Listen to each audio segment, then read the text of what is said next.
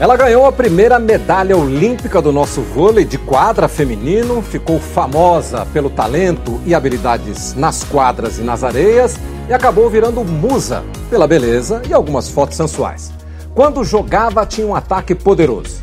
Hoje mora nos Estados Unidos, tem dupla cidadania, assume-se politicamente conservadora, mas continua atacando, agora nas redes sociais. Ana Paula Henkel é arquiteta, está estudando ciências políticas na Universidade da Califórnia e também é uma fábrica de polêmicas. Ana Paula vai para o saque.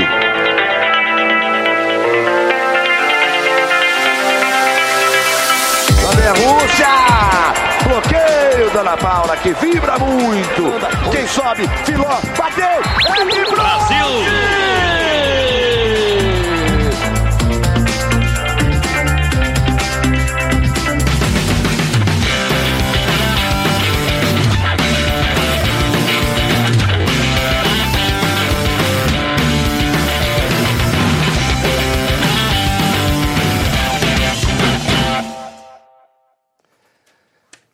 E para entrevistar a Ana Paula nesse nosso grande círculo, né, que é o último grande círculo desse ano, nós trouxemos uma bancada de especialistas aqui, começando com o nosso Alexandre Oliveira. O Ale Oliveira, que é repórter aqui do Grupo Globo, mas é um ex-jogador profissional de vôlei, chegou a ser campeão da Superliga pela Unisul, lá de Santa Catarina.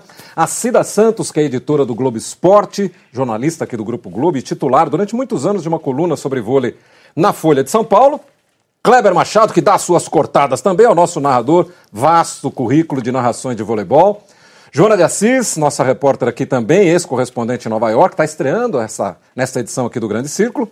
Gabriela Moreira, que também é da nossa equipe de reportagem, pela segunda vez está vindo aqui colaborar com as suas perguntas. E está aqui o Nauber, comentarista, medalha de ouro, capitão da seleção brasileira de vôlei por muitos anos, ganhou lá em Atlanta 2004, foi campeão do mundo também em 2002. É este maço que nós trouxemos aqui para entrevistar a Ana Paula, a quem a gente já agradece pela, pela presença. Ana Paula, você foi medalhista de bronze, você teve participações importantes em mundiais, em Grand Prix, enfim, naquela geração que eu diria precursora, né, do que depois seria uma geração campeã olímpica também do vôlei feminino. Você acha que foi pouco para a sua carreira? Ter só uma medalha de bronze olímpica, você acha que poderia ter chegado um pouquinho mais longe? Claro que não dependendo só de você, mas da geração. Bom, antes de mais nada, uma honra estar com essa bancada aqui. Realmente só pessoas que eu admiro muito do outro lado da telinha, então um prazer estar do lado de cá com vocês. Olha, Milton, eu acho que foi uma geração que merecia sim ter tido uma medalha de ouro, né? A gente é, trabalhou muitos anos para isso. A gente bateu na trave ali no Mundial de 94, mas o time de Cuba era muito superior ao nosso, então não, não, não havia dúvidas assim de que elas mereciam o ouro. E aí trabalhamos 95 muito forte, assim, quebramos paradigmas físicos ali dentro da seleção com o Zé Inácio, o Bernardinho, o Tabachi. Uh, eles, uh, eles tiraram o time assim completamente da zona de conforto e do que a gente vinha o que o time era acostumado a fazer, o Nauber viveu também com essa comissão técnica e eles empurram mesmo os atletas para fora da zona de conforto e isso traz resultados. E estávamos preparadas para uma, uma final olímpica. Eu não vou falar um ouro olímpico, mas uma final olímpica em 96.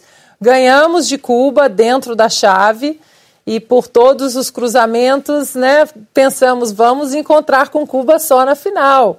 E aí Cuba tropeçou mais uma vez na chave e isso fez com que a gente se cruzasse na semifinal em um jogo assim histórico, né? Quantos quantos anos já se passaram e até hoje as pessoas me param na rua e falam especificamente daquela geração, uhum. daquela medalha. Uh, acho que foi uma medalha precursora, abriu uh, uh, muitas portas, principalmente em relação ao trabalho, a, a, mudança de trabalho que teve depois dessa medalha. Né? Gente, acho que a gente aprendeu que um trabalho um pouco mais forte, fora da zona de conforto, trazia resultados. Alexandre Oliveira, por favor. Tudo bom? Muito obrigado pelo convite para participar do Grande Ciclo. Um prazer falar com a Ana, né? Você foi, fez, foi pivô da polêmica das, das brigas contra Cuba na Olimpíada de 96 e depois no Grand Prix de 96. É, você se arrepende? Porque dá a impressão nas imagens que é você que começa a briga, que você vai lá é, provocá-las. Você se arrepende disso? Se fosse hoje, seria uma atitude totalmente diferente? Não, não é impressão, não. Eu provoquei mesmo. impressão nenhuma. É, não, eu não me arrependo porque era a maturidade que eu tinha ali no momento. Eu acho que a pessoa que eu sou hoje, uh, ela, eu sou uma pessoa que, uh, ao longo dos anos, eu fui colhendo as experiências que eu tive, né? Então eu acho que a maturidade que eu tenho hoje, ela também, aquela época também teve a sua contribuição. Então, em 96 teve a briga no vestiário. Eu fui uma das últimas, ah, talvez a última que saiu ali da quadra, porque os meus pais estavam na arquibancada. Então, quando eu fui sair pela nossa porta, a nossa porta estava fechada e o rapaz, o segurança, falou: Bom, você vai ter que dar a volta e vai ter que passar em frente o vestiário das cubanas. Eu falei: Isso não vai, não. Isso não vai dar certo. Enfim, rolou aquela, aquela discussão, aquela briga, e de repente éramos 24 ali, as 12 de Cuba, as 12 do Brasil ali. E hum, eu acho que foi um fato assim que marcou essa geração, mas eu acho que não foi nem assim um fato que marcou a geração, ah, é uma geração que brigava. Acho que marcou assim, foi uma geração aguerrida, que não levava desaforo para casa, que lutava até o final, que trabalhou muito para conseguir aquela medalha. E, e, tem um fato engraçado sobre esse, esse episódio, aqui um, um, um parênteses, é, que logo depois, no outro dia, a gente estava conversando, né, contando os mortos e feridos daquela confusão ali no corredor. A Ilma tinha quebrado o dedinho do pé e ela não estava jogando mais, e ela estava com uma muleta. E ali no outro dia a gente comentando, né, não, porque uma me arranhou, olha aqui um arranhão, olha isso, olha aquilo. E a Filó estava com um galo assim na, na cabeça. E a Filó, eu não sei qual das cubanas que me acertou um murro, alguma coisa aqui na testa. E aí uma assim, Filó, fui eu com a minha muleta. eu vi aquela confusão e eu levantei a minha muleta e eu saí dando muletada e eu te acertei. Fogo amigo. Antes da Cida nós temos um depoimento da Regla Torres sobre esse episódio, nós vamos mostrar agora. Porque hace tengo que reírme que yo le pegué a Ana Paula en la espalda. Si yo le hubiese pegado a Ana Paula en la espalda, ella no hubiese podido jugar más voleibol. Ten la plena seguridad de eso. Si yo con la rabia que tenía después de lo que pasó con, con Marcia Fu, de lo que se ve ahí, yo Ana Paula le hubiese puesto un dedo encima, ella segura estoy, y tú ten la plena seguridad de que ella nunca más iba a jugar voleibol, porque la iba a dejar a braba Regla Torres, uma das principais jogadoras de Cuba naquela época. Esse é um depoimento que ela deu para um documentário chamado Pátria, do Fábio Meira, quando ela eh, cita esse. Você não, ela, ela, você não saía mais em pé, é isso que ela falou. É, isso que ela falou. E, e, o engraçado é que dessa geração nós já encontramos várias, a, a própria Mireia, que era a nossa uh, carrasca, né? A Mireia, para mim, até hoje, a melhor jogadora do mundo. Acho que não existe ainda uh, nenhuma atleta assim do, do nível de inteligência, de impulsão, de, de, de jogo, de, de liderança como a Mireia. E hoje a gente se encontra e a gente se abraça e a gente ri. Almoçamos uh, na Olimpíada de Atenas, nós almoçamos. Encontrei aqui no Rio também, ela estava comentando por uma televisão e eu trabalhando.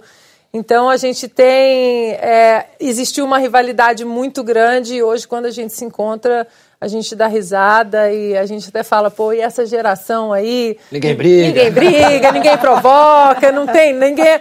E, e, as pessoas falam, hoje falam, né? Nossa, a gente é Brasil e Cuba, duas da manhã, colocava despertador, porque vamos ver a confusão que vai, vai sair dar. faísca. É. Cida, por favor. Ainda sobre esse jogo, né? O Brasil ganhou dois sets, aí no terceiro set o Brasil teve três chances de fechar o jogo, né? Naquele jogo. E aí, nesse documentário mesmo que você mostrou, é interessante porque no depoimento das cubanas, ela, é, elas parecem que percebem que o Brasil tinha chance de ganhar, e aí elas falam, aí a gente começou a xingar. Aí elas falam, não, aí quando a Fernanda marcava a jogada, ela falava assim, ó, oh, enfia seu dedo, taralá, né? E, e, e, e, o Brasil é impressionante porque a, as cubanas pareciam que sabiam como desestabilizar. Você acha que o que definiu esse jogo foi mais a questão até do equilíbrio que técnica naquele dia? Acho que pode ter. Acho que pode ter havido algum desequilíbrio emocional ali momentâneo, mas um, elas, elas, elas foram superiores uh, fisicamente, tecnicamente, e elas, quando provocavam, o jogo delas é, parecia que melhorava mais ainda. É. A gente tentou não entrar na provocação, mas muitas das nossas jogadoras quando entravam na provocação, também tinham um desempenho melhor, como a FU, por exemplo. Às vezes a FU estava num jogo morno e a gente falava, ó, oh, tá te provocando, olha lá, tá rindo pra, né? E aí a FU virava uma leoa e não parava de virar bola. Então, é, essa, acho que a, a maravilha dessa época e da, das duas gerações é que todos os confrontos, ele, eles tinham vários lados la, o lado técnico, físico, psicológico, é, até é, tinha até um, um, lado psicológico fora da quadra, quando a gente se encontrava na vila, o jeito de olhar. Então é, é uma, uma época que eu guardo assim com muito carinho. Cleber Machado. Essa primeira rodada é, um, é, um, é o cardápio do grande círculo, né? Cada um faz uma pergunta. Nós vamos falar muito mais de Olimpíada, de você na praia, da musa Ana Paula, e tem a Ana Paula atual. Né? Estava vendo as imagens, o texto que o Milton leu na abertura, as imagens que mostrou, então você bloqueando, a grande atacante. E hoje você está sempre nas. Sempre não, mas muitas vezes está em discussão. Opinião sobre isso, opinião sobre aquilo. Hoje você ataca mais ou bloqueia mais os caras? Você bloqueia ou você manda ver na discussão? Um, eu acho que eu levanto. eu acho que eu levanto questões que às vezes elas são empurradas para debaixo do tapete por N questões, pelo politicamente correto, é, ou por medo de alguma patrulha ideológica, e questões que são importantes, principalmente para as mulheres, em relação agora, por exemplo, aos transexuais no esporte feminino, né, homens biológicos no esporte feminino. É, então, eu acho que eu levanto, eu tento é, levantar algum, alguns debates, algumas discussões, e eu sempre tento é, ter em mente muito uma coisa que meu pai me falava, Kleber, ele falava assim, é, filha, não é só o que você fala, é como você fala. Então, às vezes um bom argumento ele pode ser é, posto por água abaixo se a entrega for desastrosa. Então, é o que eu tento trazer sempre são coisas, assuntos polêmicos, às vezes uns uh, que nem são tão polêmicos, mas precisam ser trazidos à tona, sempre com elegância, com respeito, com dados, que eu acho que principalmente sobre transexuais no esporte é o que a gente tem que fazer, a gente tem que trazer, trazer dados científicos, uh, biologia humana, tirar um pouco esse assunto da esfera ideológica, do preconceito, porque não é, né? Eu acho que é um, um assunto vasto e que a gente tem que ter muita maturidade e elegância para discutir. Por favor, Joana de Assis. Oi, Milton, obrigada. É um prazer estar aqui participando pela primeira vez do Grande Círculo. E falando no Twitter, eu estava fazendo uma pesquisa lá atrás, se a gente voltar para 2015, você tinha fãs de vôlei no seu Twitter, né? Acho que chegava, assim, 50 mil, 60 mil. Hoje a gente abre o seu Twitter, você tem mais de meio milhão. Talvez você tenha até perdido alguns fãs de vôlei, mas você tem muitos seguidores, muitos. Então você virou uma influenciadora política. É, mas nessa, eu queria que você falasse dessa, desse poder que você tem, assim, quando você posta alguma coisa, você é altamente retweetada, as pessoas comentam, então você tem um poder ali. Se você se surpreendeu com esse poder, como que você usa isso? E nesse tempo de fake news, como é que você se informa, né? Para poder atuar ali no Twitter. Bom, é, eu acho que o Twitter é uma ferramenta muito eficiente e, às vezes, portadora também de fake news, né? Tudo que eu recebo, às vezes, links que eu vejo que eu recebo é, é, Google, checa duas vezes, checa três vezes, checa quatro vezes antes de postar, faço questão de checar, exatamente porque eu sei que o meu Twitter é uma ferramenta é, influente de muitos retweets e, e de muita visu, visu, visualização. Eu sei que eu perdi alguns fãs de vôlei, mas eu acho que eu ganhei outros uh, fãs, uh, não fãs, mas é, pessoas que interagem, interlocutores ali. Eu não gosto nem muito da palavra seguidores, porque eu tento ter uma interlocução com todo mundo ali, tento conversar. Acho que. Uh, acho que. Não sei se é sucesso a palavra, mas acho que a abrangência ali do meu Twitter, da minha conta, acho que teve um ponto fundamental, mais ou menos uns dois anos, um ano e meio, dois anos, que, que eu acho que é aquela quebra da espiral do silêncio. Muitas coisas que as pessoas queriam falar e não sabiam como falar, ou tinham medo de falar, alguma patrulha ou alguma é, a, a, a, algum, algum ponto mais agressivo, alguma agressividade. Eu acho que, baseado nisso, nessa quebra dessa espiral do silêncio, as pessoas começaram a achar: bom, a Ana fala coisas que a gente queria falar mais uma vez volto no que meu pai sempre fala, né? não é só o que você fala, mas como você entrega. Então eu acho que esse cuidado todo mundo devia ter. Eu tenho muito cuidado, o que eu falo, o que eu escrevo, o que eu tuito. Eu sempre que eu faço um tweet, eu coloco no rascunho, vou tomar uma água, eu volto, eu dou uma segunda olhada, falo não, tá decente, tá elegante, não não não tô atacando ninguém, tô levando uma notícia. E às vezes, infelizmente, uh, parte da imprensa aqui no, no Brasil não retrata muitas coisas que acontecem nos Estados Unidos ou retratam com meias verdades ou pós-verdades. Então eu, eu, tento trazer também o outro lado. Nunca falando eu estou certa, mas olha, existe um outro lado, esse é o outro lado e você escolhe o que você quer acreditar ou passar para frente. Ana Paula, pensando nisso, né, nessa sua vida ativa nas redes sociais, neste dia que nós estamos gravando aqui o programa, nós fomos olhar qual foi o último post da Ana Paula, que é esse que nós estamos vendo aí. Alguma dúvida de que Dias Toffoli é hoje um dos maiores embustes do Brasil? Aí perdeu um pouquinho da elegância. Dias Toffoli, para quem não sabe, é o presidente, é o presidente do Supremo Tribunal não Federal. Água. Não, é, faltou aquela Ana Paula. Eu tomei água, estava pior. Estava pior, meu Deus. Tava pior. É, Eu é. acho que a gente tem que ter elegância com quem merece elegância. E a nossa classe política hoje no Brasil, e é, ela está deixando aí a, a, alguns pontos de elegância né, fora do que o brasileiro merece. Então, esse tweet foi em relação à declaração dele dizendo que a, Lava Jato, que, que para mim a Lava Jato hoje existe um Brasil antes da Lava Jato, um Brasil depois da Lava Jato. E ninguém quer mais o Brasil de antes da Lava Jato. Acho que a Lava Jato levantou o tapete e trouxe muita coisa né, para a superfície. E a declaração do Dias Toffoli foi exatamente de que a Lava Jato quebrou empresas detalhes, né? Que, que, quem se importa que essas empresas estavam metidas em corrupção até o último fio de cabelo. Então, eu acho que foi uma, uma declaração uh, infeliz dele. Acho que é uma pessoa que rema um pouco contra uh, alguns parâmetros que a sociedade espera de uma Suprema Corte. Então, o tweet foi com muita água, acreditem. Gabriela. Ana Paula, acho que a gente entrou num assunto importante. Acho que temos aí. É, vocês têm se notabilizado por uh, manifestações políticas, reflexões políticas, acabou de fazer uma uh, sobre a Lava Jato. Uh, mas no seu território de origem, o esporte, ele não está incólume a isso, ele não passa incólume a isso, né? O presidente da Confederação, ex-presidente da Confederação Brasileira de Vôlei, Ari Graça, foi afastado também por envolvimento em corrupção, até o último fio de cabelo, né, como você usou.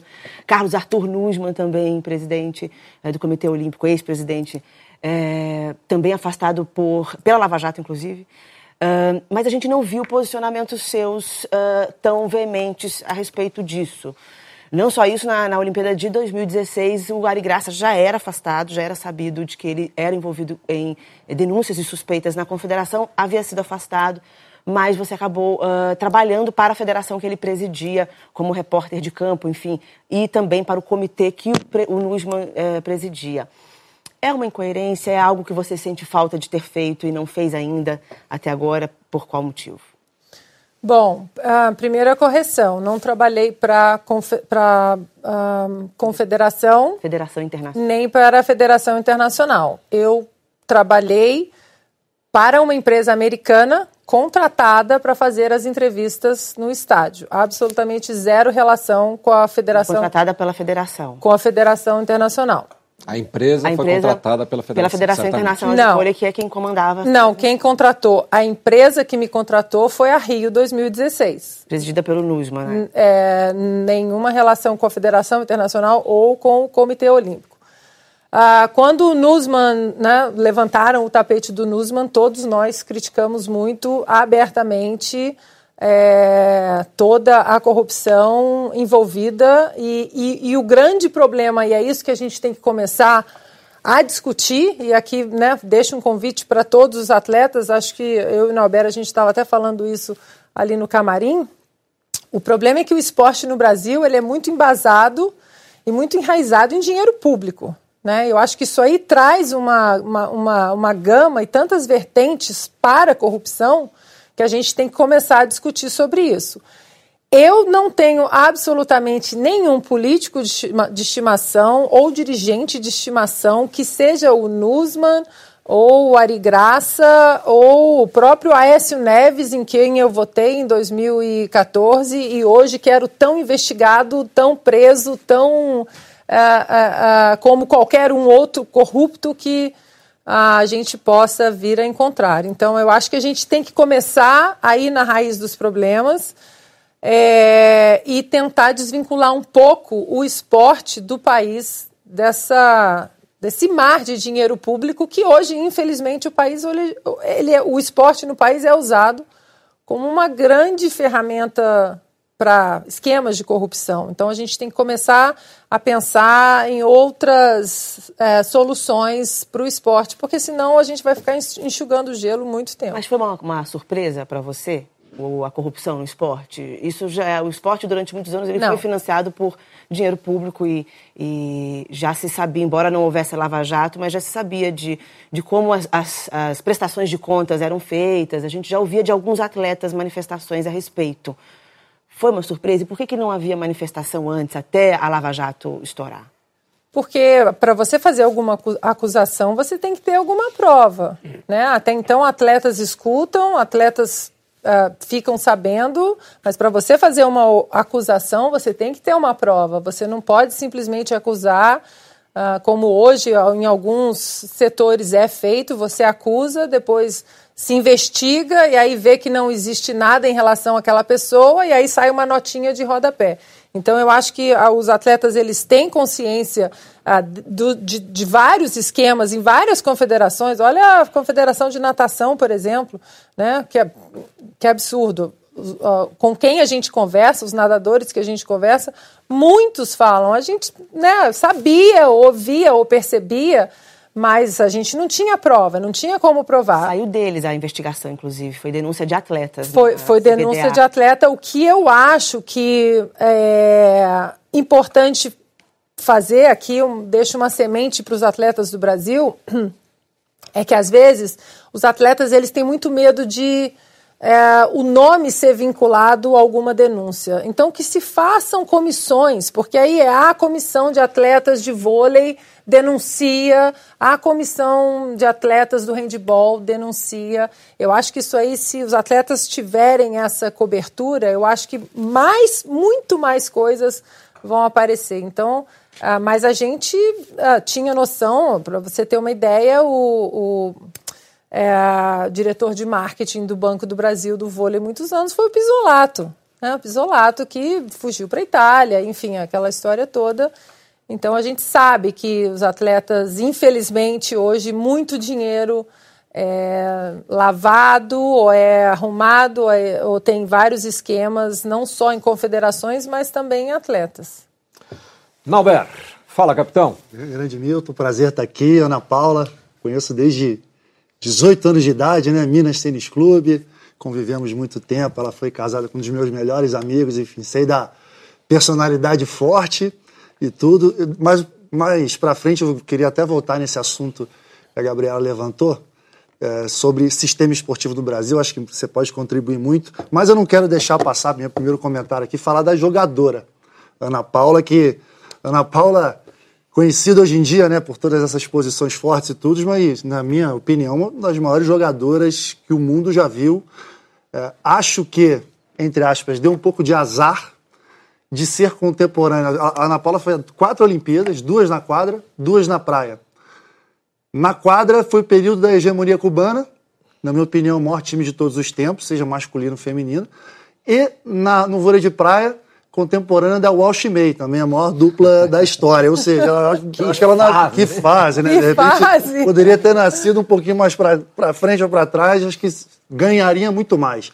Você, de certa maneira, pensa um pouco nisso, né? Que poderia ter vencido um pouco mais se não tivesse essas, esses grandes, esse grande time, essa grande dupla contemporânea sua. E uma pitadinha de polêmica aí, né? A sua geração, na minha opinião, é talentosíssima de Atlanta 96. Quanto seria o jogo de 96 contra 2008, 2012? Eita, vamos lá. É, é, a minha geração foi uma geração que teve, né, geração cubana, né, acho que indiscutível, uma das melhores gerações que o, que o mundo já viu no voleibol feminino e masculino. Até colocaria junto com a sua geração, que acho que foi uma das gerações mais habilidosas assim que a gente viu. Uh, o May, eu acho que a gente, em 2004, eu e a Sandra, nós fomos campeãs do circuito mundial, batemos o Walsh May em, em, em, várias ocasiões. Muita gente falava que era a única dupla era... capaz de jogar contra exato, o Walsh May e vencer, né? Exato. É, e, mas o esporte de alta performance é isso, é um detalhe ali que vai fazer uma diferença na Olimpíada de 2004. Esse detalhe fez a diferença quando a gente perdeu um jogo na chave para a Alemanha. Ah, eu acho que se jogasse a mesma, a mesma dupla hoje, eu não sei quem ganharia, porque não seria surpresa se eu e Sandra, se nós ganhássemos, se nós, se nós tivéssemos ganho de Shelda e Adriana Bea nas quartas de, de final e depois de Walsh May, como também não foi surpresa Shelda e Adriana ganhar da gente e depois disputar o ouro com, com uh, Walsh May eram três, quatro times ali para o ouro. Então a gente sabia que alguém ia alguém chorar. Ia fora. Agora respondeu. Quanto é que seria o jogo? Estou esperando o placar. Estou esperando o placar. Eu acho que entre a nossa geração de 96 e a de 2008, um, 3 a 1 para nós. 3 a 1 oh. Sem tie-break. 3 a 1 um, a, o, o, o vôlei de 96 para o de 2008 mudou muito. Mudou Ficou muito. um vôlei muito físico, isso, né? Isso. A nossa geração era uma geração muito inteligente, muito técnica. Era uma geração que era acostumada a resolver problemas na técnica. Então, é, hoje, por exemplo, o meio, os meios não passam, né? Os meios hoje são jogadores altamente técnicos para bloquear, Específico. específicos ali, bloqueia, saca, tchau. É, né? Vocês ganhariam da de 2012, 2012 não? Ou da mesma coisa? De 2012? Que foi a bicampeã olímpica. Aquela campanha dramática da superação. Dramática.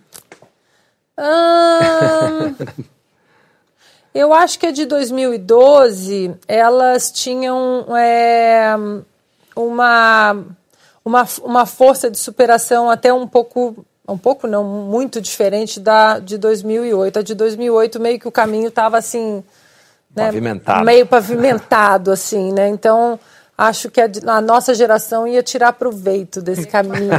Você mas continua amiga de todas as meninas? Ou a questão de se posicionar politicamente te afastou de algumas delas, da sua geração?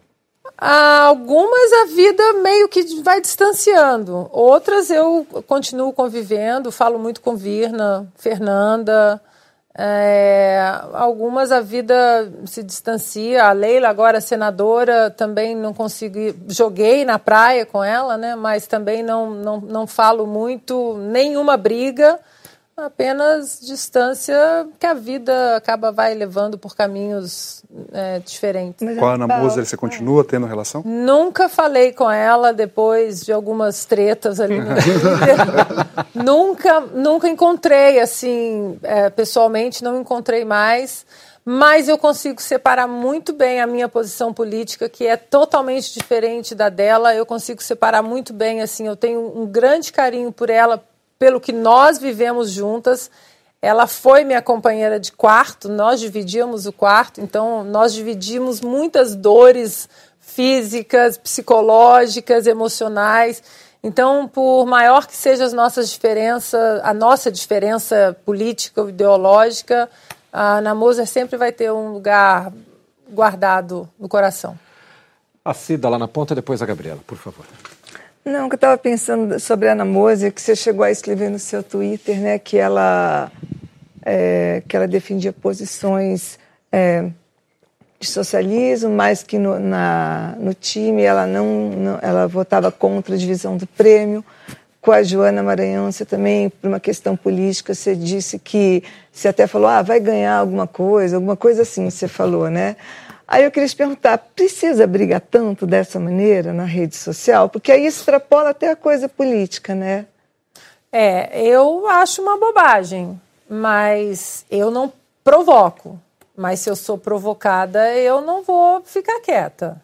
Eu nunca vou na página de ninguém, eu nunca vou cutucar ninguém, eu falo para os meus seguidores, para os meus interlocutores, e mas se vem a minha página ou se me citam primeiro, eu vou responder. Eu tenho o direito de responder e eu vou responder.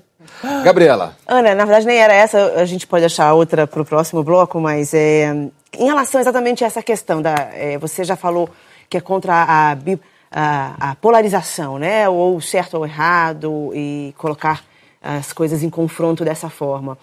Mas, estando nos Estados Unidos, é, usando uma rede social como o Twitter, que não abre espaço para tanto diálogo assim, de forma mais profunda, isso não acaba acirrando mais os ânimos em que o país está? Eu não sei se de lá dos Estados Unidos você consegue é, perceber o quanto que talvez isso possa acirrar essa animosidade Aqui no que está no país, é, no Brasil.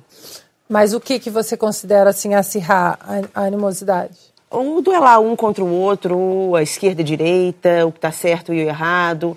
É, morando nos Estados Unidos, talvez é, isso te deixa mais confortável para é, é, se manifestar num ambiente tão polarizado que está o Brasil? Não, eu acho que é o contrário. Morando nos Estados Unidos e tendo uma vida lá, uma dupla cidadania, minha empresa, meus filhos e a minha família, para mim seria muito mais confortável continuar vivendo a minha vida lá nos Estados Unidos e não me importar com o que uh, com o que está acontecendo aqui no Brasil, porque se eu tenho né, meio milhão de seguidores ali no Twitter, os haters também existem e, e, e, eles são agressivos, não é assim feia, chata, boba. São, são palavras muito agressivas que eu não posso nem repetir aqui. Então, é, já recebi ameaça de morte no Twitter, é, na época do impeachment. É, então, para mim seria muito mais fácil, muito mais confortável tocar minha vida lá nos Estados Unidos e olhar o que está acontecendo no Brasil. Ah, olha que pena, Lava Jato pegou mais um, mas. Né, então, eu, eu sei que é meio. Ah, é, é, eu não quero cair naquela coisa comum né, das frases feitas, mas Uh, eu, eu sinto uma, uma gratidão pelo Brasil muito grande. As portas que o Brasil me abre aqui, lá fora. Eu ser uma atleta olímpica, mesmo lá fora, continua me abrindo muitas portas, na faculdade, uh, uh, em vários lugares. Então, eu sinto um pouco de um dever de, de, retribuição. O que eu posso fazer? O meu filho também tem dupla nacionalidade, mas ele é brasileiro, ama o Brasil e é, quer, ele fala que ele quer fazer economia para ele ajudar o Brasil mais para frente. Então, eu acho que para mim a posição confortável seria não uh, me envolver em nada, não me envolver em polêmica. Uh, a questão de transexuais no esporte, por exemplo, eu não estou jogando mais. Então, para mim, né? Só que ela é uma questão que ela é muito maior do que o Brasil. ela é uma questão que ela está afetando as universidades, né, lá nos Estados Unidos, é, ligas europeias. Então a gente tem uma rede muito grande de atletas olímpicas de vários países. A gente a gente conversa bastante sobre isso. Muita gente acha que é, que é uma coisa minha aqui para o Brasil apenas, mas não é. Ela é muito mais abrangente do que isso. Joana, por favor. Ana, a gente tem falado há alguns meses sobre a questão dos trans. Isso. E como você mesmo disse, é, você não joga mais, mas sentiu a necessidade de se posicionar também. E acho que no caso do esporte, é, porque as meninas que estão atuando, e isso eu falo porque eu falei com várias jogadoras, inclusive da seleção brasileira, e elas não têm é, como é, expor o que elas pensam, porque elas acham que elas vão ser atacadas na esfera social. O que, que te incomoda mais na questão é, é, do atleta trans? É tirar o espaço, no caso da mulher trans, né, é, é tirar um espaço feminino, né, de uma mulher cisgênero, ou é o fato de tirar a essência do esporte limpo? que não pode ter nenhuma influência de substâncias que, que não são naturais. Os dois. Absolutamente os dois. É um que. Nós é... estamos vendo, inclusive, a Tiffany, que foi o pivô né, da, uhum. dessa da mais recente discussão no voleibol Isso. aqui no Brasil. Acho que os dois, Joana. Primeiro que, é, em relação às políticas de antidoping, que hoje existem, que todas as mulheres são submetidas. O meu primeiro teste antidoping eu tinha 16 anos. E desde os 16 anos eu não parei de fazer teste antidoping até o momento que eu me aposentei. Isso dentro e fora de competições. Ou seja, durante toda a minha vida, foram 24 anos de carreira, eu fui uh, patrulhada pela patrulha médica, e correta patrulha médica, para que em nenhum momento da minha vida eu construísse o meu corpo com um, um nanomol a mais de testosterona. Ou qualquer outra substância. Ou qualquer outra substância. Né? Essa política correta antidoping com os transexuais no esporte feminino, ela já foi totalmente abandonada. Porque enquanto meninas, enquanto atletas mulheres são policiadas, atletas trans, mulheres trans, elas são homens biológicos, né, em, em alguma fase da vida, e a testosterona está ali a mil. Então, enquanto nós não podemos fazer uso de nada, essas atletas elas estão construindo o corpo com a testosterona masculina. Esse é um ponto. Um outro ponto importante é que se todo, todo, uh, toda contraprova de uma atleta feminina ou de um atleta masculino ela é guardada durante 10 anos um re... se alguém reacessa essa contraprova por alguma suspeita, por exemplo, se eu estou jogando hoje ainda, vamos acessar uma contraprova da Ana de oito anos atrás. Se essa contraprova é acessada e dá um traço mínimo de testosterona acima do permitido, eu sou suspensa, eu sou banida e eu perco todos os meus títulos retroativamente. Isso é uma amostra de oito anos atrás. O que uma amostra de uma mulher trans de 8 anos atrás mostra? Mostra uma testosterona altíssima. Então, enquanto nós somos patrulhadas, atletas trans. Mas acontece que também não, os estudos sobre isso não são conclusivos, quer dizer, então a gente não tem uma certeza e mesmo não tendo uma certeza, você acha que é justo deixar essas pessoas fora da, da competição? Porque a, a, é, é, elas seguem a regra que é, que é ditada pelo Comitê Olímpico Internacional, não e é? E a testosterona delas não é natural? Sim. Sim, pois é. patrulhadas e... para atenderem o, o, o a, a, quantidade de nanomol que ela, é, ela, ela, ela, é fiscalizada, né? Só sim, ela é, claro. porque a regra hoje é você tem que ter por 12 meses antes de competir durante uhum, a competição. Uhum. E eles estão seguindo, a, é, e é seguida essa regra. Quer dizer, e o que ela falou, ah, mas antes. Mas não tem estudo sobre isso, quer dizer. Mas a questão, Cida, é exatamente essa: é que enquanto nós somos patrulhadas na nossa construção como atleta, elas não são. Então, a gente vive uma situação nova com várias. É, é... Mas o pilar mais fundamentado do esporte se dá é a biologia humana. Você não pode é, 12 meses de testosterona baixa. O que, que isso reverteu no corpo de um homem? A gente não tem nenhum estudo. Mas então é exatamente isso. isso que nós mulheres pedimos ao Comitê Olímpico. A gente não está pedindo para que essa discussão seja completamente abandonada. A gente está pedindo para que o esporte seja respeitado como ele é porque essa inclusão de trans no momento está excluindo mulheres, porque não, não se sabe ainda o que, que esses dois meses de testosterona abaixo de 10 nanomols por litro reverteu o coração maior, porque homens têm corações maiores, eu pulmões maiores. Isso, mas por... A reversão é que é o problema. E tem um outro ponto. Hoje, a recomendação, que não é regra, é recomendação uhum. né, do Comitê Olímpico, a federação, qualquer federação segue se quiser, diz que tem que ser abaixo de 10 nanomols por litro. A nossa média de mulheres. 2 a 3, né? É de 2 a 3. Ou seja, uma atleta trans ainda está três vezes acima do que nós produzimos.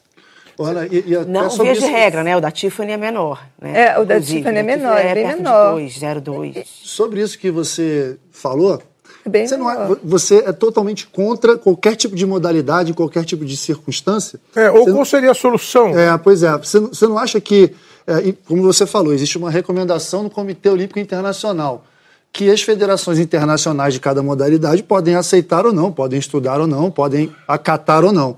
Você não acha que, que essas federações internacionais estão se isentando de responsabilidade?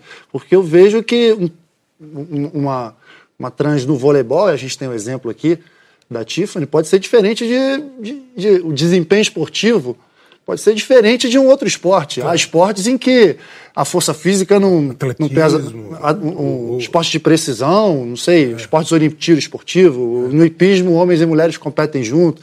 Você não acha que deveria ter uma flexibilização, uma diferente regra para cada modalidade esportiva ou você é radicalmente contra? Eu sou contra até que uh, estudos sejam feitos a longo prazo. Não, porque a recomendação do COI ela foi uh, direcionada e baseada em cima de um artigo médico de uma médica trans, a doutora Harper, e esse artigo dela, ela considerou apenas uh, corredoras e quatro atletas trans corredoras. Inclusive ela era Isso, uma dessas atletas. Exatamente. Então não foi um estudo empírico, um estudo científico, um estudo biológico.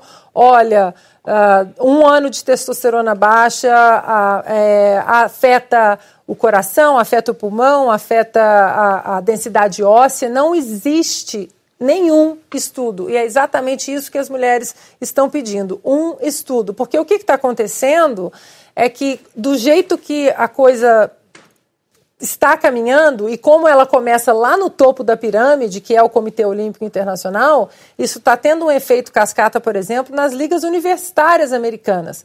Meninas que treinam 3, 4 anos no ensino, no ensino médio, é, investindo ali numa, numa carreira uh, universitária, porque Uh, para o nosso telespectador, nos Estados Unidos não existe uh, universidade gratuita, todas são pagas, então as, as universidades elas dão bolsas atléticas. Então meninas investem 3, 4 anos durante o ensino médio exatamente para ter essa bolsa universitária e elas estão ficando de fora para meninos biológicos de 16, 17 anos.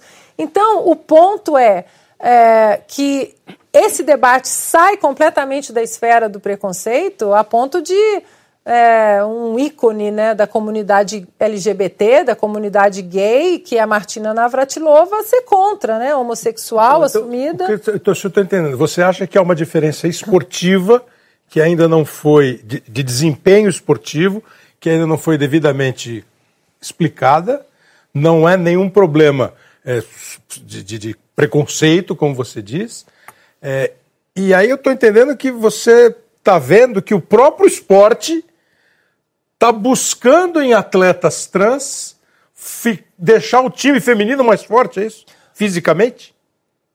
Essa porta, se a gente abrir essa porta, eu não tenho a menor dúvida de que federações inescrupulosas vão usar essa porta como é, ferramenta de, de ascensão é, olímpica. Porque, olha, por exemplo, nos anos uh, 70, nos anos Alemanha 60, Oriental, 70, né? Alemanha Oriental, o que, era, né, o que era feito com as corredoras, Em 2016, a federação toda Não, da um Rússia foi Você tem um banida. controle, você vai ter um controle. Tem um organismo internacional é como assim. o Comitê Olímpico que está fazendo um recomendações do- baseadas, Ana, e, de fato, ah, o, o estudo da Joana é um estudo que foi aceito, né? Ele foi Não, aceito. não é um estudo, é um artigo. É um artigo que foi, É. mas ela fez uma pesquisa. Ela fez um artigo baseado em pesquisa e análise de caso. Ela mesma fala, casos. ela mesma fala a respeito da sua própria, do seu próprio desempenho, que ela em nove meses de transição estava correndo 12% mais devagar. O coração dela não diminuiu, mas é um, um corpo que, que tem uma carcaça grande, mais lento. Ela usa inclusive essa, essa frase. É como ter um carro grande com motor pequeno. É conclusivo? Para aquele momento, para essa discussão, eles consideraram conclusivo. A minha pergunta que eu acho que é importante, acho que é o que se discute, é que o princípio básico do esporte, imagino que você eh, também acredite nisso, é da inclusão, é da não exclusão de quem quer praticar, né? O como resolver, como eh, durante quanto tempo toda essa comunidade que pratica esporte e que vem tendo índices razoavelmente aceitos e ainda eh, benefícios não comprovados de vantagem esportiva, eh, eles vão ser incluídos quando no esporte? Bom, dois pontos. Eu acho que não existe campo mais inclusivo do que o esporte. Esporte não olha raça, não olha religião, não olha posição político-ideológica, não, não olha nada disso. É, o esporte é baseado ah, unicamente em homens e mulheres, países competindo entre si. Acho que é, esse é um ponto. Ah, o ponto perigoso é que essa inclusão, por mais ah, é, floreada que a gente coloque nessa palavra, infelizmente no esporte essa inclusão significa exclusão de mulheres. Eu não tenho a menor dúvida disso. E em relação a incluir trans, é, é, atletas trans no esporte feminino, que para o esporte continuam, eles continuam sendo homens biológicos, é, eu acho que a vida tem limites, né? Hoje, se eu quisesse jogar vôlei na seleção, com a minha altura eu não jogaria, né? Eu tenho uma, é, uma comparação que não é tão profunda assim, mas eu acho que ela é pertinente. Eu tenho uma amiga nos Estados Unidos que o sonho dela era ser piloto de caça da Força Aérea. E ela estudou para isso, e ela, não, vou ser piloto, estudou para isso, e ela ficou mais alta que eu. Ela tem 1,87. E ela não cabe no cockpit do, do avião. E aí, a gente vai vai fazer um movimento para que façam aviões com cockpit maior, ma- um cockpit maior para ela. Eu acho que a vida tem limites e, e em momento algum atletas trans elas são é, a gente está excluindo do ambiente é, esportivo. São muito bem-vindas como técnicas auxiliares e fisioterapeutas, Mas aí você está estatística. excluindo, Ana Paula, Ah, quando não. você diz que é bem-vinda como técnica, mas não como jogadora. Você acredita vai pôr um numa time de sociedade jogador- verdadeiramente igualitária, sem que uma parte dela abra mão de alguns direitos? Como que nós vamos abrir mão de direitos ah, naturais das mulheres? Eu nasci mulher, então esse é um direito ah, de nascimento. Então eu não tenho que abrir mão desse direito. Eu acho que a, a decisão das pessoas socialmente, a identidade social das pessoas, ela tem que ser absolutamente respeitada e muito respeitada na sociedade. Identidade social, como as pessoas querem viver, isso aí é questão sine qua non. A gente tem que respeitar e ponto. Mas você daí, você impor direitos em cima das suas decisões, eu acho que esticar a corda um pouquinho além da conta, principalmente quando você fere metade de uma população. Você não está ferindo uma parcela, você está ferindo, ah, aqui no, no Brasil, 55% da população ah, ah, são, é composto de mulher. Você considera que todas as mulheres vão reclamar dessa participação de mulheres trans, né?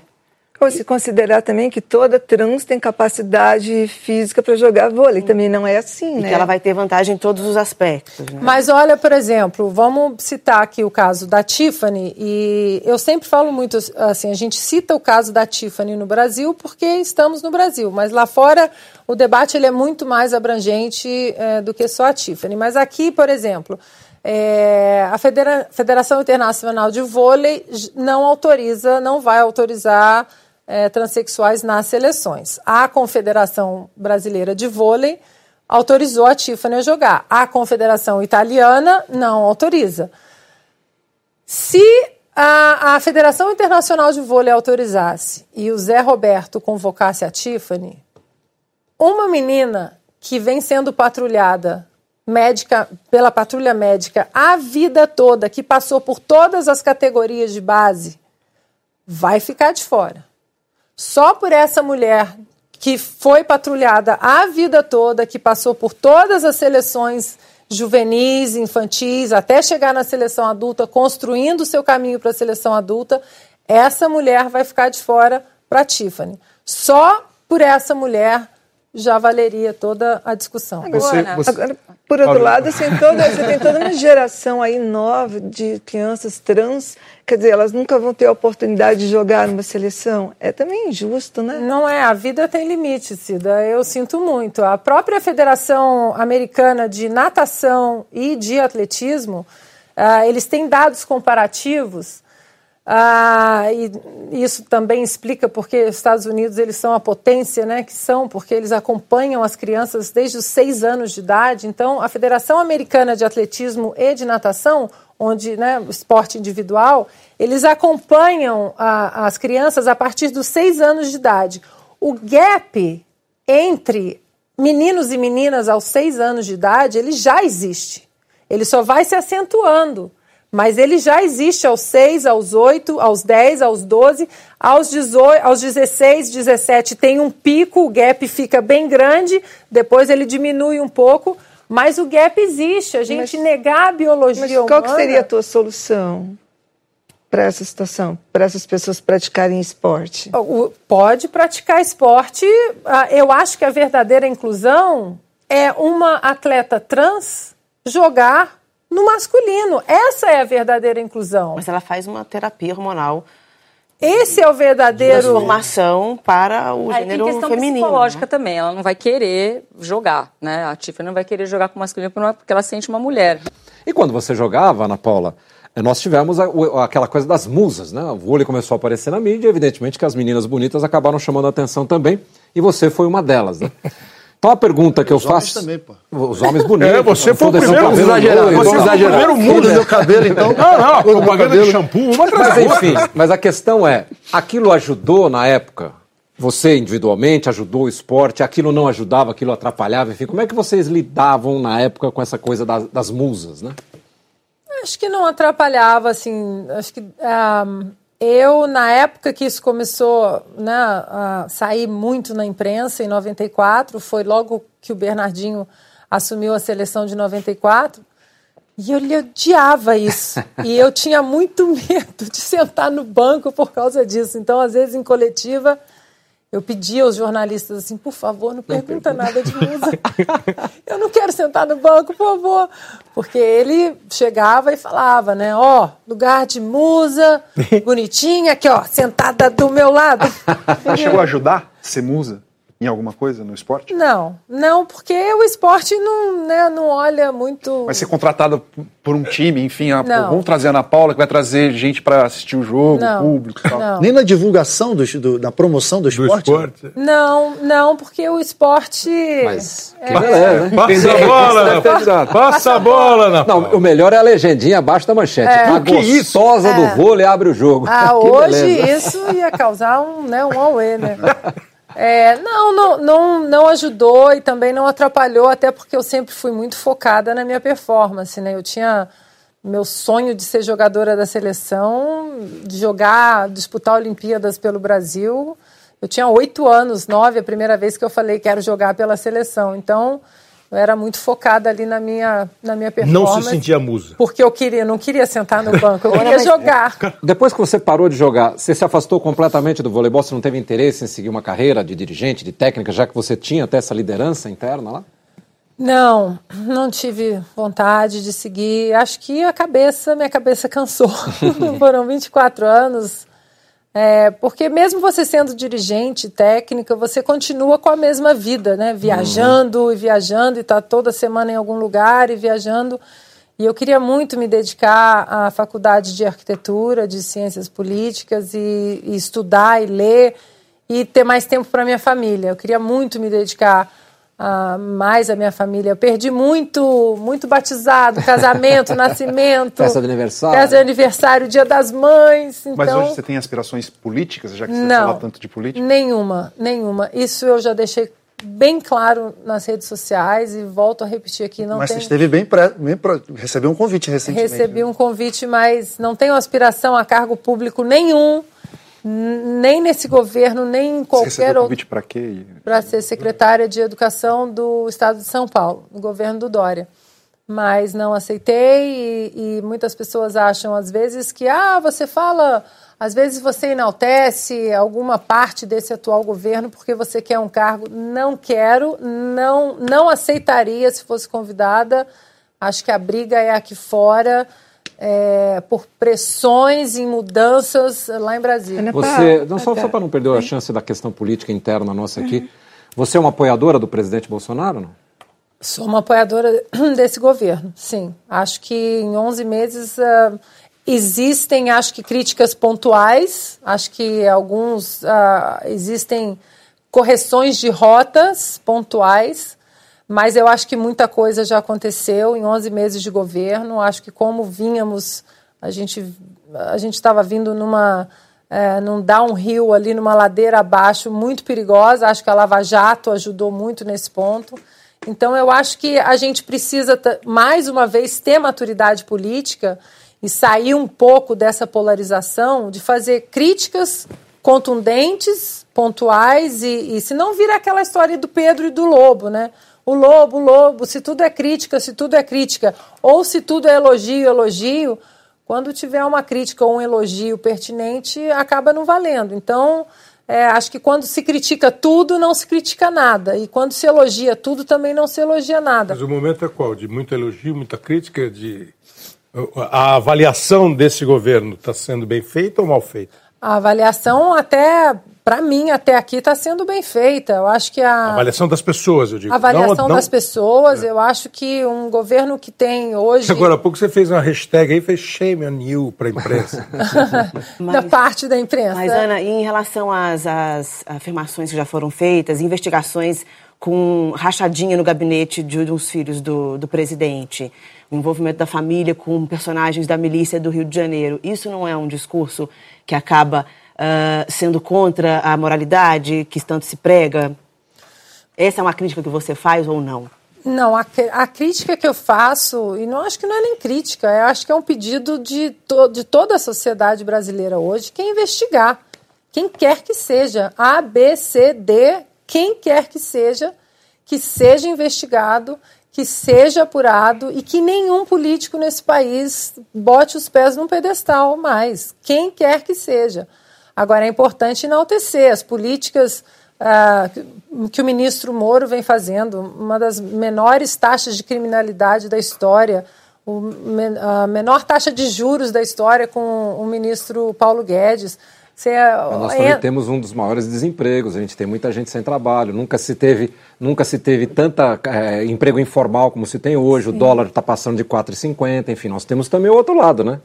Mas eu acho que isso aí é o que a gente pode entrar nas críticas pontuais e a gente tem que ver também, porque essa coisa do dólar, Milton, eu vejo assim: dólar subiu, a culpa é do governo Bolsonaro. Dólar caiu, o mercado externo está fazendo. Então, assim, não dá para ter os dois. Eu acho que a gente tem sempre que olhar, por exemplo, a MP do liberalismo econômico, é uma coisa que a gente precisava muito. Agora é o marco do saneamento básico que passou uh, uh, essa semana, a reforma da Previdência, que era essencial, vital uh, para o Brasil continuar pulsando. Mas você não acha que é muito perigoso você privatizar o fornecimento de água num país? País nenhum do mundo faz isso. Olha, eu moro num país, Milton, onde o Estado ele é mínimo e as coisas funcionam. Essa coisa de uh, carteira assinada, CLT. Você vai nos Estados Unidos agora, por exemplo, é, nós temos um dos índices mais baixos de desemprego da história dos Estados Unidos. Mas isso acontece muito lá, Ana Paula, e só para colocar o contraponto aqui, não estou querendo desfazer não, da sua resenha, opinião. resenha com a gente mesmo. Mas, na verdade, lá você não tem essas garantias de lei que a gente tem no Brasil, porque eles têm sindicatos fortíssimos, o que não, a gente não tem aqui no Brasil. Não temos... Lá o sindicato não deixa passar nada, é muito diferente do que acontece aqui no Brasil. Brasil. Não, não, Então, temos, que- não temos nada parecido com CLT, 13 terceiro, e temos sim muita gente ganhando muito bem ah, no emprego informal. E você vai numa, numa grande ah, cadeia de lojas, por exemplo, um Target, um Macy's da vida, e estão todos te atendendo muito bem, e se não te atender muito bem, amanhã tem outro no lugar daquele. Né? Então, é, é um país que é muito livre economicamente, muito aberto, Mas é também um dos mais desburocratizado. protecionistas do mundo, né?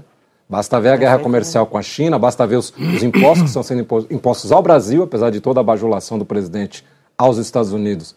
A gente tem sido sobretaxado, quer dizer, prejudicando a empresa interna aqui. É um dos países mais protecionistas do mundo também, né? É um, Não é esse liberalismo todo, né? É um liberalismo no sentido de é, captação de recursos e ah, essa guerra comercial com a China, ah, tudo indica que caminha para um lado de um acordo. Agora, a guerra comercial, né, que tanto se falou com o México e com o Canadá, agora o acordo vai ser assinado. É, é, muito o, o governo republicano do Trump passou uma reforma tributária em 2017 que trouxe de volta muitas empresas que estavam ah, saindo dos Estados Unidos, dos Estados Unidos exatamente pelo, pelos altos impostos, né? Só para, já que nós falamos da política americana, você votou no Trump? Ah, não votei no Trump. Na Califórnia não adianta você votar em republicano que não vai.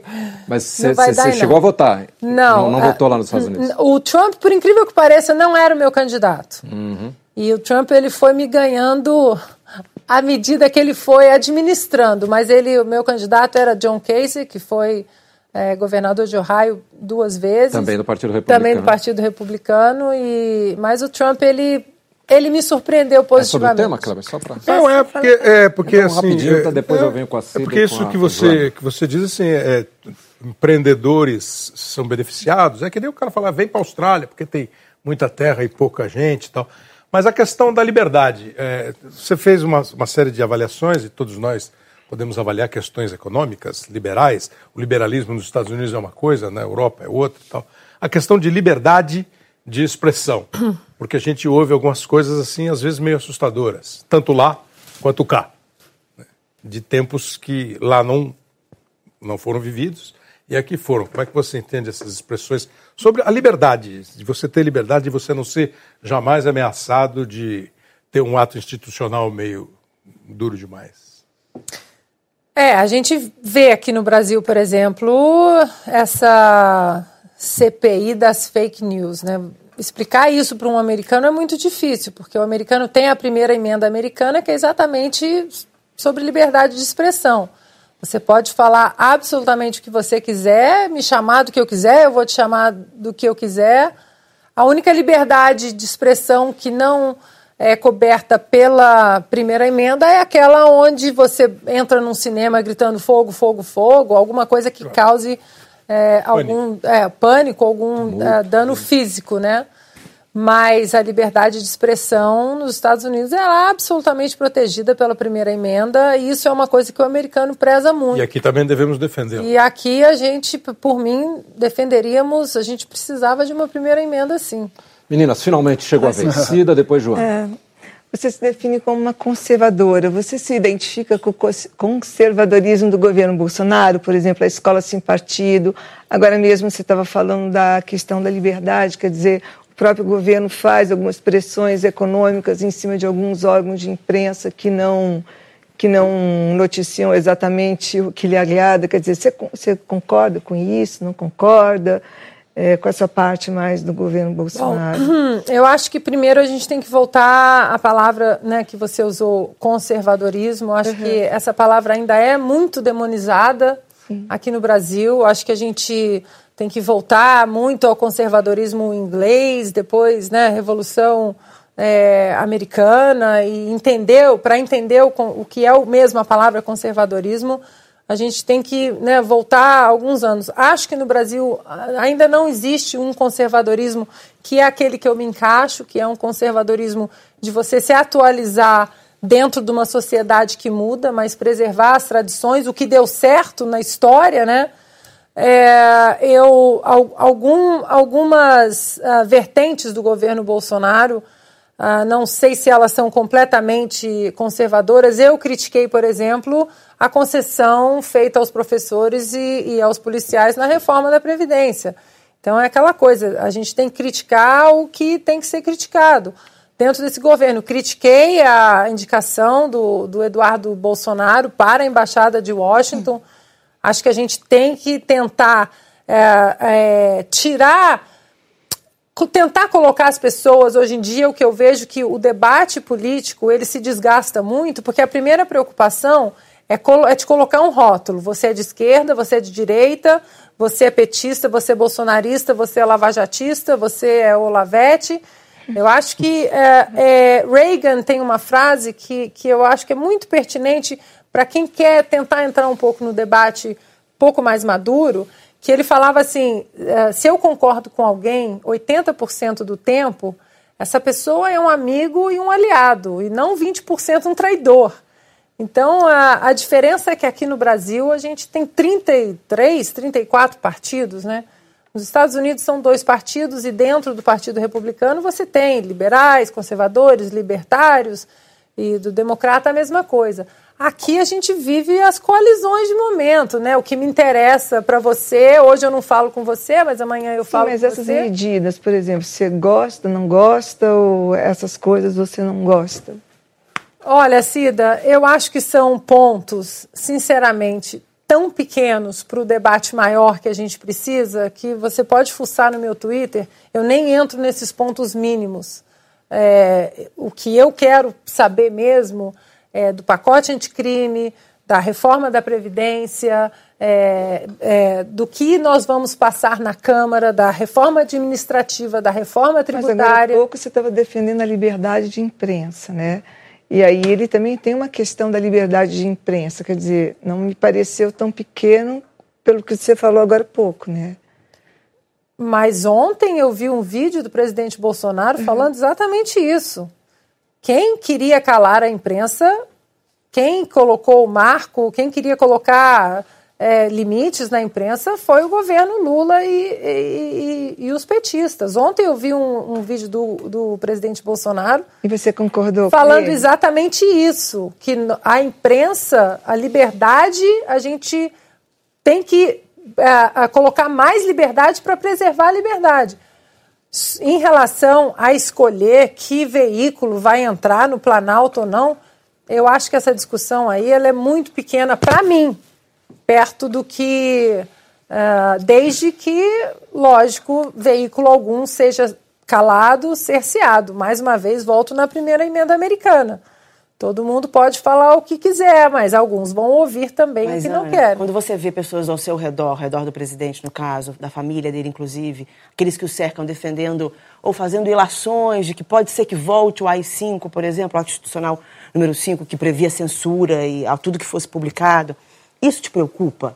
Você acha que o Brasil é, realmente deve se preocupar nesse momento com a garantia da democracia? Uh, eu acho que a gente tem que se preocupar, uh, e eu uso muito meu Twitter para isso, para a gente derrubar narrativas. O que realmente foi falado, o que realmente é preocupante o que realmente uh, foi dito, o que foi mal interpretado, o que foi uma infelicidade e o que realmente é perigoso. Eu acho que se a gente coloca tudo num balaio, acho é por exemplo. Tudo isso aí está no Twitter. É, acho, por exemplo, acho, por exemplo, que a, a, a declaração do Eduardo Bolsonaro sobre o AI-5, acho que foi infeliz.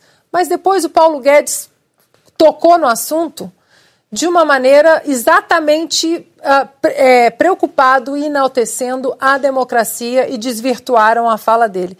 Eu acho que a gente vive num momento é, que esse toque da informação ou dos, dos, dos, comentários, dos mini blogs né, que a gente tem na, nas nossas mãos, ela é perigosa, porque acontece uma coisa, a primeira coisa que a pessoa faz é vou correndo no Twitter dar a minha opinião calma, né? Vamos ver o vídeo, é, ver um pouco a, a repercussão, é, procura outra fonte, analisa sem a, a interferência daquele que está gritando ali na internet, né? Voltando ao conservadorismo inglês, né? Russell Kirk né, fala da política da prudência. A gente vive num momento que a gente precisa de prudência. Dos dois lados, né, Ana? Dos dois lados. Até para quem vai falar de AI-5. Dos dois lados. O, o, momento em que vai falar, por que vai falar, né? Você acha que a ditadura no Brasil foi branda como Até presidente? porque é, é, com tanta coisa para a gente resolver, para que falar de AI-5? Né? Não, é, não, não precisa Calma falar aí, disso. né, Sabe, eu já passo a bola para lá. Ter, né? Não ter. ali comigo. hein? A ditadura foi branda no, pra- no país, como disse o presidente? Porque ele que colocou o- a discussão em debate, né? Eu acho que a gente ficar entrando em assunto de coisas que estão no passado, ditadura, nazismo, fascismo, são coisas que a história já enterrou, que todos, todos já aprendemos é, e, e todos temos as feridas, né? As democracias e as nações têm suas feridas em relação a isso. Acho uma bobagem ficar trazendo esses nomes e esses fantasmas. Joana de Assis. Vou voltar para o esporte e vou vol- voltar nessa questão dos transgêneros. Seria uma saída é, assumir cotas de participação, homens trans, mulheres trans, que daí você daria, estaria dando chance para as mulheres biológicas, homens biológicos da mesma maneira? Ou isso não, não é uma saída? Acho que a partir do momento que você cria um sistema de cotas, você está dizendo que há uma diferença. Acho que o próprio sistema de cotas já fala existe uma diferença. Então, não concordo com o sistema de cotas. É, eu sou contra atletas trans no esporte masculino ou feminino. É, Para a gente ter uma ideia, ah, e a gente fala muito, e, e hoje estamos discutindo muito junto ao COI exatamente a construção física dessa atleta trans, que é isso que não, a gente não, não existem estudos em relação a isso. É, tem um dado que, quando eu fiquei sabendo, eu falei, eu até pesquisei três vezes e realmente é, é- é verídico. A Florence Griffith Joyner, né? Até hoje o O recorde recorde, dela não foi batido. até hoje não foi batido, né? De 1988, Olimpíada de Seul. Até hoje o recorde está lá e, né? Muitos eh, se cogita muito que, inclusive, ela faleceu devido a complicações de tantos anos de, de uso de esteroides. Nos Estados Unidos, no campeonato masculino de atletismo da escola média, né, que é o high school, que é até 17 anos, existem mais de 300 meninos de 16 anos que batem o recorde da Florence. Então, Sem interferência hormonal, né? Ou seja, eles não estão reduzindo por isso. sim, mas são meninos de 16 anos, né? Essa construção, ela, ela é inerente, ela não, Não, mas, ela- é- é- mas dizer, o que você está colocando é que se eles passassem para o lado feminino, eles facilmente bateriam o recorde. Mesmo fazendo Não, a diminuição e sem análise clínica de Fa- que isso pode reverter. Facilmente. Então, você, para a gente colocar assim uma, uma, uma, uma ideia visual na cabeça, vamos pegar um LeBron James. Né? Vamos visualizar a lenda do basquete americano, LeBron James. Vocês querem mesmo que as mulheres acreditem que um ano de testosterona a 10 nanomols, o LeBron James vai mudar e vai jogar a WNBA? É justo.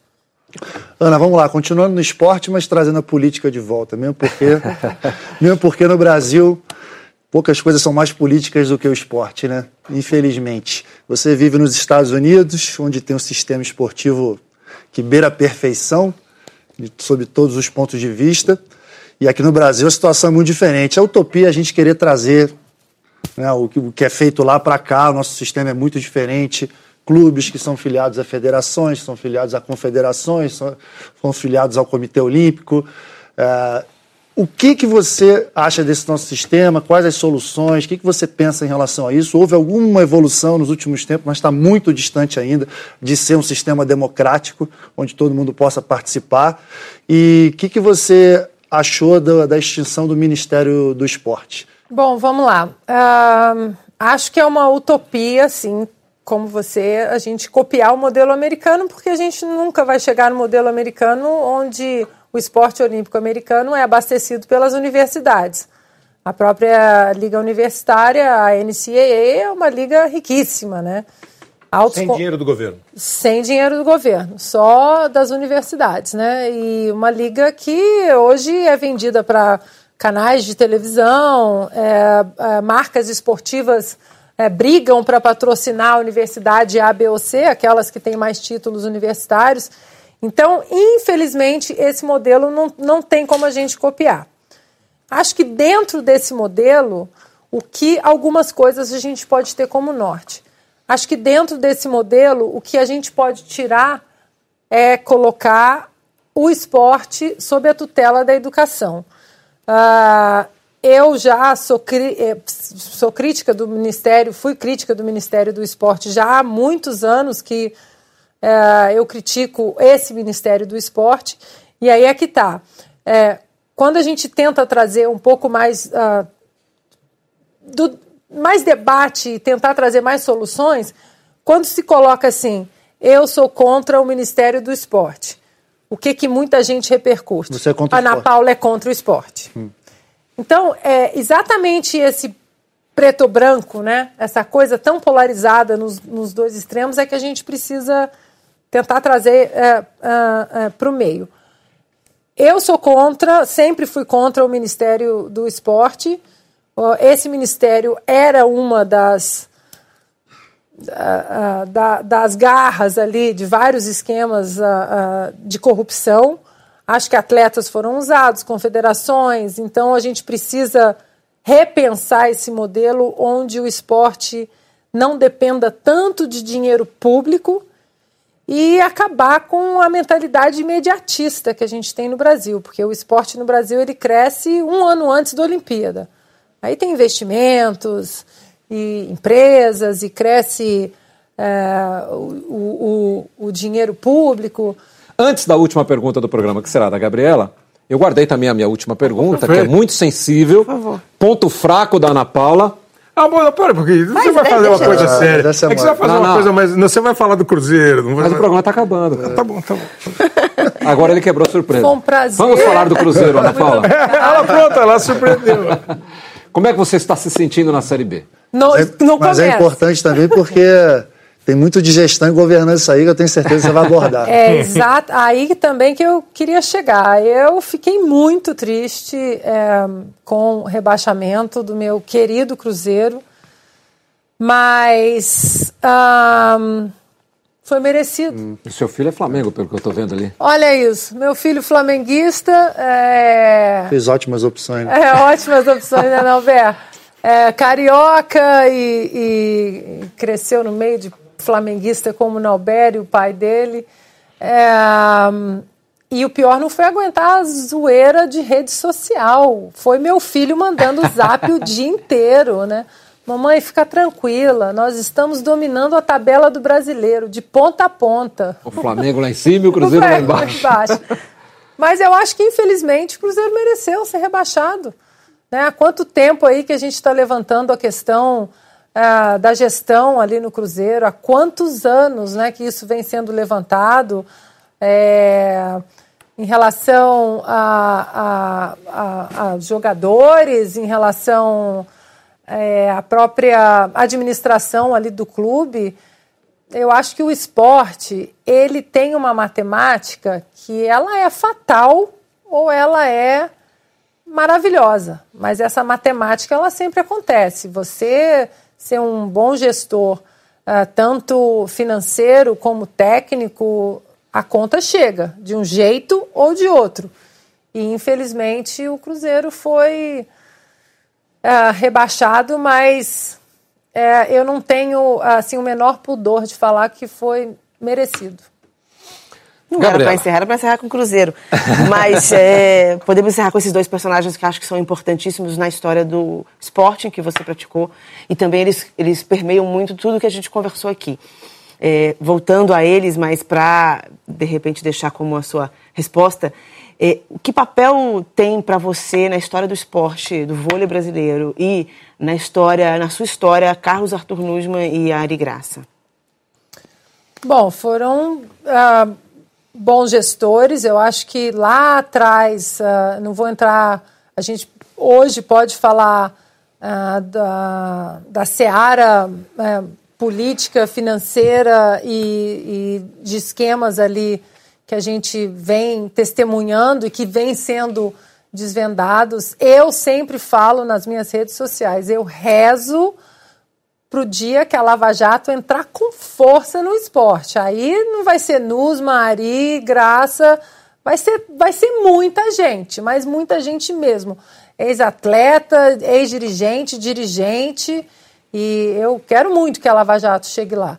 É, eu acho que a gente tem que separar as duas coisas. Foram bons gestores, acho que o Nusman Lá atrás, quando o vôlei não era absolutamente nada, né, e, e se juntou com o Luciano do Vale e, e fomentou todo ali um, um produto bom para a televisão, pra, pra, para a plateia, para o público, acho que a gente está falando disso que 30, 30, 35, 30 anos, né? Início dos anos 80. Início dos anos 80, né? Isso. Acho que houve ali uma, uma, uma, visão, uma perspectiva do que o vôlei poderia se tornar.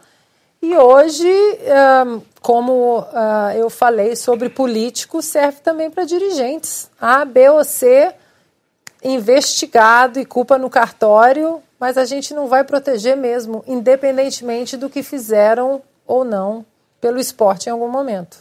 Ana Paula, quero só dizer a você que você foi a primeira mulher que nós entrevistamos aqui. O programa está completando um ano. A gente já tentou várias personagens, não deu certo, mas você acabou sendo a primeira mulher a, a ser entrevistada aqui. Que honra. E foi e também o último programa desse ano de 2019. Você percebeu que passamos o programa inteiro com a nossa aguinha aqui para ir acalmando e tal. O que eu pergunto para a gente encerrar? Fomos elegantes ou não?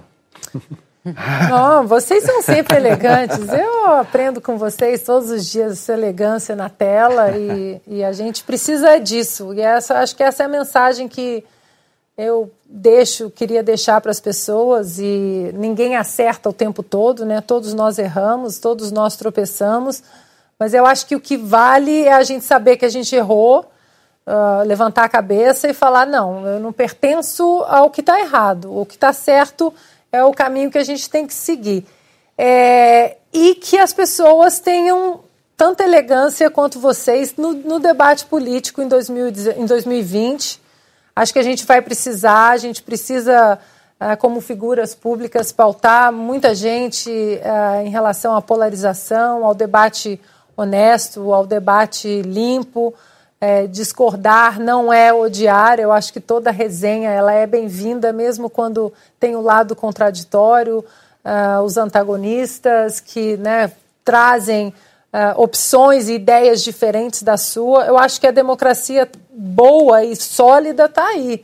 Né? Uma voz só falando o tempo todo é um caminho para uma escuridão perigosa. Então a gente tem que sempre levantar a sobrancelha mesmo de quem uh, discorda da gente ou de quem discorda uh, do, que, do que você pensa. Então, que, que venhamos para um debate mais maduro. Muito obrigado, Muito Dona obrigado. Paula. Foi ótimo tê-la aqui conosco. Muito obrigado aos queridos companheiros.